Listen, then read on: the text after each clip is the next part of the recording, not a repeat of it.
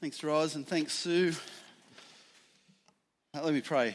Uh, Lord, your word is uh, a light to our feet, a lamp to our path. Teach us, correct us, rebuke us, encourage us, change us by the work of your Spirit in our life. In Jesus' name, Amen. The father was uh, cooking dinner for his family. His uh, young kids were there watching him prepare the fish uh, that he was preparing. Put it into the pan, dressed it, chopped its head off, pulled all the, the things around it, heated the oven up, put it in there. And, he, and his little boy asked him, Dad, why do you chop the head off the fish? He said, Well, that's the way my, my mother prepared it. That's the way her mother prepared it. And, uh, you know, that's the way I've always done it. He said, But why do you do that? He said, You know, I don't, I don't know why. So I'll, I'll ask my mother. He asked his mother, why, why do we why do you always chop the head off the fish? Because I do the same thing. And, and mother said, Well, my mother always did that. I'm not sure why, but we just did it. So I'll go and ask my mother. So off they went to the matriarch of the family and said, Why is it that you always chop the head off the fish? Because we both do it now and we don't know why we do it. And the grandmother said, Well, I just I only had a pan that was that big and the fish never fitted in it, so I had to chop the head off. It's interesting, isn't it, the way customs and traditions sort of start sometimes for good reasons, sometimes for, for strange reasons. In Denmark, if you're 25, if you turn 25 and you're single, uh, and uh, it's customary apparently for your family and friends to throw you a big birthday party and cover you in cinnamon. So, watch out if you're single travelling through Denmark. Apparently, this holds up. I'm going to explain why. Look it up later. Too lengthy to tell. Uh, in the church I grew up in, uh, evening worship, which was the sort of youth event, evening worship once a month was sung. Everything was sung. The psalms were sung, the prayers were sung, the congregational responses were sung. And at this once a month youth service, uh, the choir processed in with full robes, as did the clergy behind them with collars and robes, and not a word was spoken apart from the sermon. Everything was sung. There were many traditions. Uh, I know the youth were never allowed to dance in the hall, ever. Got in trouble for it once, but we kept pushing through. Uh, but the rule and the tradition I remember the most from my church growing up was the church parking stickers.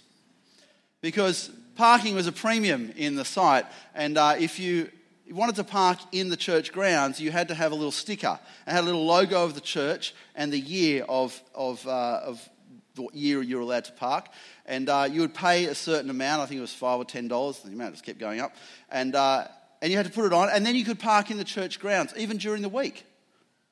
That was great, a little perk of being a member. But if you did not have a church sticker, and you drove in and parked there, then the groundskeeper would come along and get a really big dirty sticker that says "Do not park here" and stick it on the side window. It was so sticky that it would be there for months, the remains of it, because you could not get it off easily. It was a marker that you had parked in the church grounds illegally. So if you forgot to update your sticker, if you forgot to put the sticker on, if you borrowed someone's car and drove to church, you were done.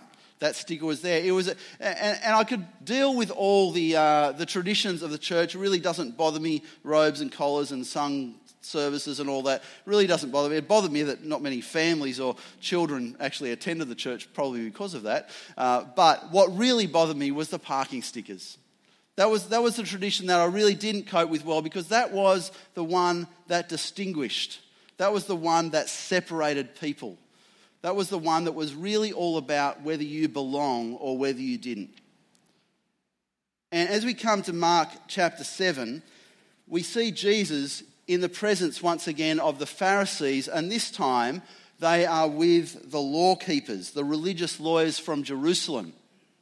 These guys that came from Jerusalem are the big guns. They are the ones who make and uphold the traditions and customs of the church. They are the parking sticker police. They are watching your every move, and Jesus is causing problems for them. Because Jesus is undermining all these rules and customs that they have developed. Now, in the Old Testament, God gave his people the Ten Commandments. We know them, pretty straightforward. But God also gave them accompanying laws that went alongside that, just to help spell out for them how they were to actually live under those Ten Commandments. There were 613 rules that went with this. And you can see them in books like Exodus and Leviticus and Numbers, Deuteronomy particularly. Uh, you can see those laws there. And these were good laws, right? They were, they were of the time. So the Ten Commandments, timeless. But these 613 laws helped them to live in their corner of the world right then and there. It helped God's people, Israel, to be separate from the rest of the world, separate from the cults and religions around them. So to us, some of the things like what food they were allowed to eat, what food they couldn't eat, uh, all those sorts of, of rituals seem strange to us, but at the time they were very relevant and they helped Israel stand out as God's people. However, in this day and age, in Jesus' time and today, those, those rules are no longer relevant. They are not the outworking of the Ten Commandments in our culture. But what the law keepers did, the teachers of the law, the Pharisees, they would invent lots more laws, lots more customs. So while it was customary for priests to ceremonially wash uh, before uh, doing sacrifices, those sorts of things, the law keepers said, well, everyone should do it. And everyone should do it every time they eat. And any time you come from the marketplace, you should wash ceremonially. This is not a hygiene thing. This is a particular way of washing your hands ceremonially. And, and you had to wash the pitchers and jugs in your kitchen ceremonially and the cups, ceremonially wash them before you use them as well, especially if you've been in the marketplace. Because if you've been to the marketplace, you've hung around Gentiles, that is, people who weren't Jews, and they would make you dirty. And so you had to wash off the Gentile germs. And these laws, these customs, these human customs, overtook the church. Even to the point of them uh, making rules about money that people would save to care for their parents, they would commit it as korban or money devoted to the temple. So they would take the money that you'd set aside for your parents and devote it to the work of the temple because that's how they get paid. Imagine that. So they were not only twisting God's laws, they were making up their own customs, and Jesus was undermining them all. Have a look at it. When they came from the marketplace, they did not eat unless they wash. And they observe many other traditions, not laws, traditions such as the washing of cups, pitchers, and kettles. And what does Jesus say to them? He says, These people honor me with their lips but their hearts are far from me. Have a look at verse 8. He says, You have let go of the commands of God and are holding on to human traditions. In other words, somewhere along the line, you lost the meaning. And he calls them hypocrites. And we know what a hypocrite is, right? In today's terms, a hypocrite is a Christian, right? All Christians are hypocrites. Uh, but the word hypocrite, in our custom, it means someone who tells you you should do something and then they do something else themselves. You should do this, but I'll do something else. They're a hypocrite. Uh, in the day, the Greek word for hypocrite meant literally actor. If you were a Greek actor, which meant you, you acted in plays, that was the word actor, hypocrite. And so, an actor was a person who not only acted in a play, but they used to wear wooden masks and they would speak from behind the mask. And so, when Jesus calls them a hypocrite, in our terms today, he's saying, You actors, you speak from behind a mask. You are fake people. You say one thing, but you do another. You are acting. Hypocrite. He says to them, You look, make it look like you love God, but you do everything for yourself. You are so careful about what goes into your body, but the problem is what comes out. Verse 15, he says, uh, Nothing outside a person can defile them by going into them. Rather, it is what comes out of a person that defiles them. The words, it's the actions. Jesus says that all, in a very crude way in, the, in the translation actually, that all the food goes, all goes in the same hole and all comes out the same place. That's not what makes you unclean. What makes you unclean is what comes out of your heart. For it is from within, out of a person's heart, that evil thoughts come uh, sexual immorality, theft, murder, adultery, greed, malice, deceit, lewdness, envy, slander, arrogance, and folly. All these evils come in from inside and defile a person. See, according to the, to the Jewish leaders, Jesus has defiled the laws of God. He has been a blasphemer. He called himself God. He claimed he could forgive sins. Only God can do that. He hung around people like tax collectors and prostitutes and other sinners. He broke the Sabbath rules. He picked grain on the Sabbath. He healed people on the Sabbath. And now his disciples aren't even following the, the ritual washing laws.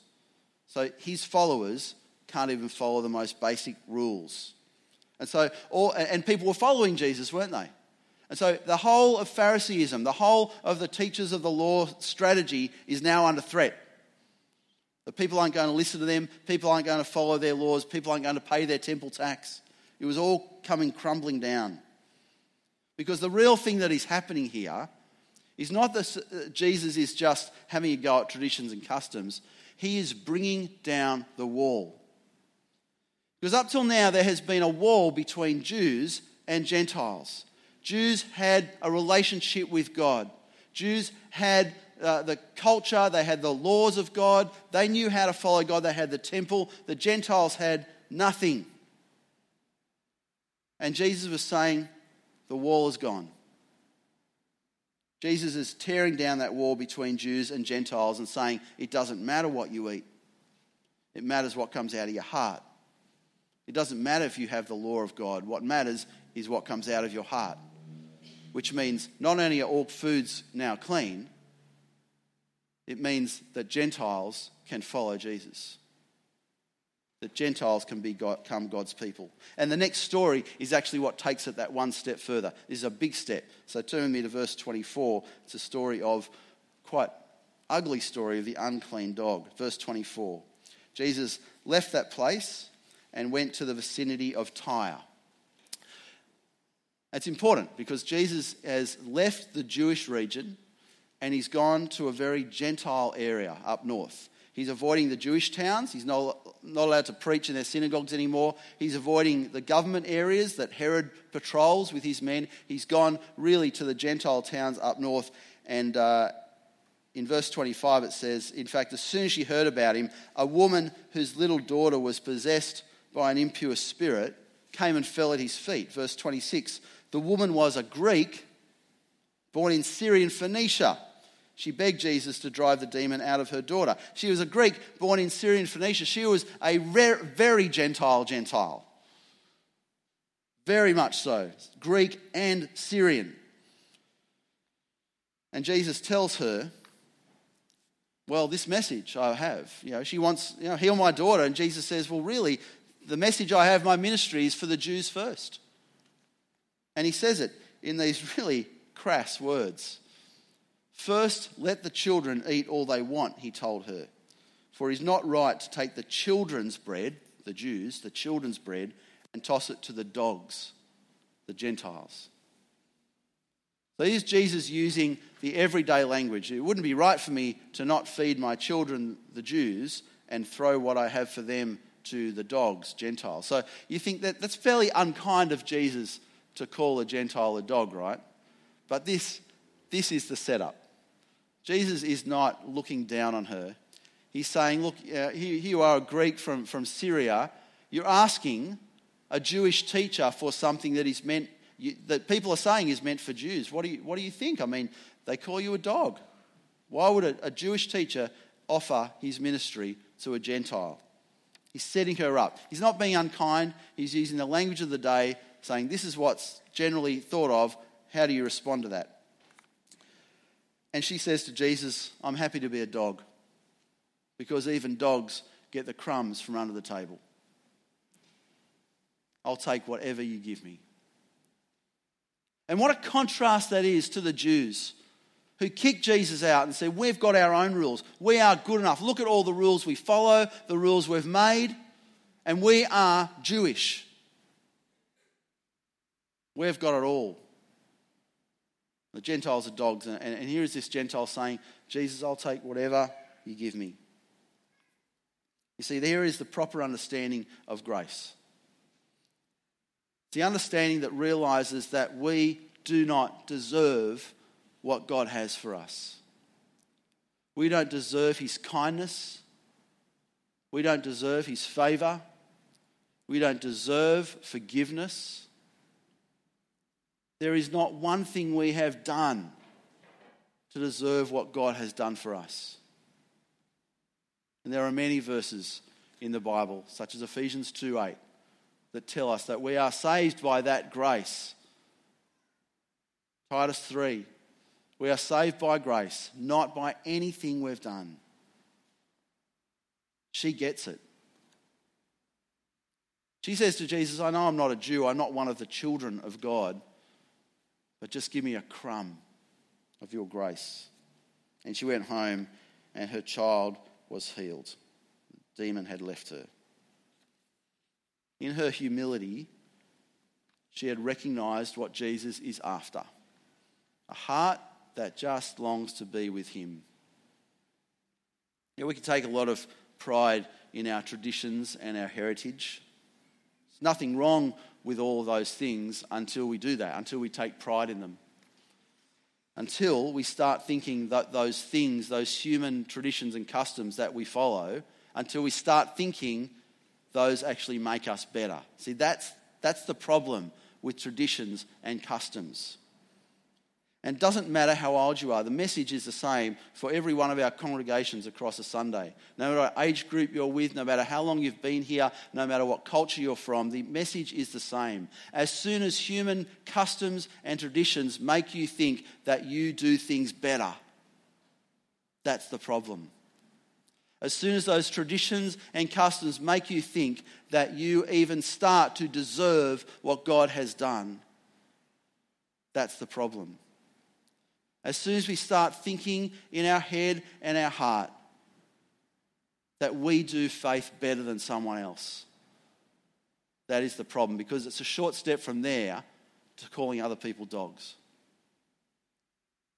As soon as we think that we don't deserve the, the crumbs, we deserve the bread from on top of the table, that we would never eat a crumb, that's the moment we start thinking that we do it better. See what they said of Jesus? Interesting, though, those last verses. Look, he does all things well. This is exactly what the Pharisees are thinking about themselves. We do all things well. And Jesus said, except for one thing you have no humility. You think you deserve what no one deserves. And so, can I encourage you, as you think about this, to be encouraged and rebuked? On different days, it may mean different things for you, but to be, to be rebuked for those moments where you think that your customs, traditions, that your longevity in the faith, that the, the, the way that you serve in a church makes you in any way better than anyone else. Be rebuked. That anything you do or any the way that you do things makes you a better follower of Jesus. Be rebuked. But also be encouraged. That when you feel like you, you are just feeding the crumbs from under the table, that those, those crumbs are every bit as good as the bread on top. You have, through Jesus, everything you need. No matter how hopeless you think you are, no matter if you've been a Christian for five minutes or 50 years, no matter if you've, you've got done all the, the traditions and customs well or you can't stand them, because this goes across all cultures. There are those who hold dear that we do our old music better, others hold dear that we do our new music better. Some hold dear the fact that they follow traditions and customs in a, in a church service or in a church way, and others hold dear to the fact that they don't. Look how good I am. I don't need liturgy. Look at how good I am. I follow all the liturgy. It goes both ways. The moment we start thinking that we are doing it better than someone else is the moment we need to realize that we are nothing but dogs who don't deserve anything from Jesus. And at that moment, he lifts you up to be sons of God, women of God, daughters of God, children of God. I'd like to pray now, and maybe you could bring God, uh, whether you're feeling uh, encouraged or rebuked, bring that to God now, and I'd love to pray for us in that space.